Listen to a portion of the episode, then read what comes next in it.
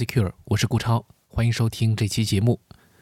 本期节目呢，继续是和浦东碧云美术馆的近期展览相关。那最近我们关注到的这个展览啊，虽然在我们节目上线的时候呢，已经即将结束啊，但是还是和大家介绍一下，这是一个关爱阿尔兹海默症，也就是认知障碍人群的一个当代艺术展览。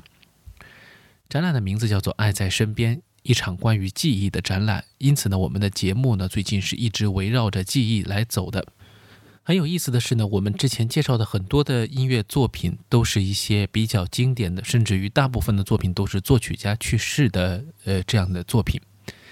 但是我们现在在浦东碧云美术馆看到的展览当中，大部分作品都是当代艺术家的创作。所以会有一点差距，就是在于听我们节目的人呢，似乎就是在博物馆或者比较偏经典的美术馆当中欣赏过去的油画或者是文物，而在我们的碧云美术馆当中去看的展览呢，就好像是听了一些当代作品。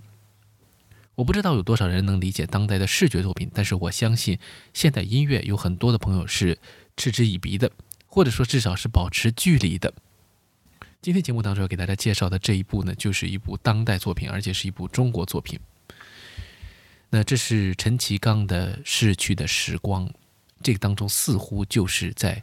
描绘关于记忆的话题。因为在这部作品当中，陈其刚似乎就把人生当中各种阶段作为过去的一种光阴，而这种过去、这种逝去，作为一种美好的记忆，出现在了。呃，我们的脑海当中，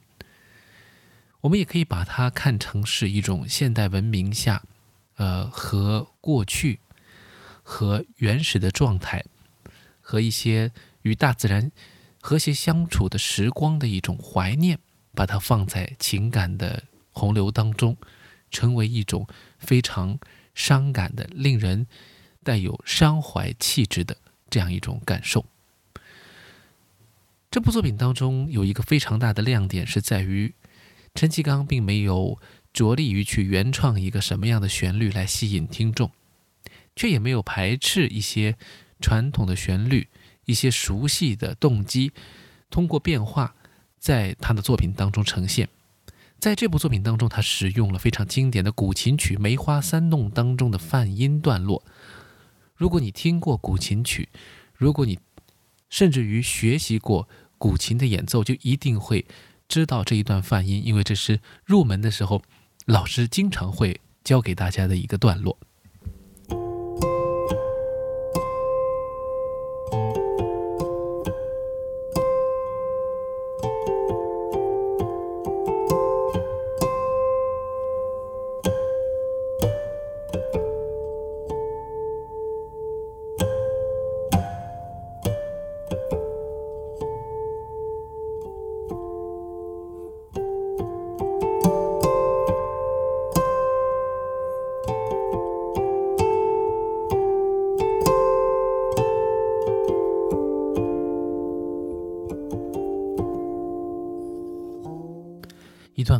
段耳熟能详的、非常和谐的泛音的段落。这段音乐呢，或许对很多人来说都是熟悉的。我们可能在任何的大众媒体呀、电视广播节目当中曾经听到过。但是，当它出现在陈其刚的作品当中时，它换取了另一个样貌，甚至于演变成了其他的一些主题出现在了作品当中。而这一部为大提琴的独奏和现代交响乐所做的单乐章的一首。呃，交响曲作品呢，我们可以把它看成是一首庞大的诗歌。在古琴的原曲当中呢，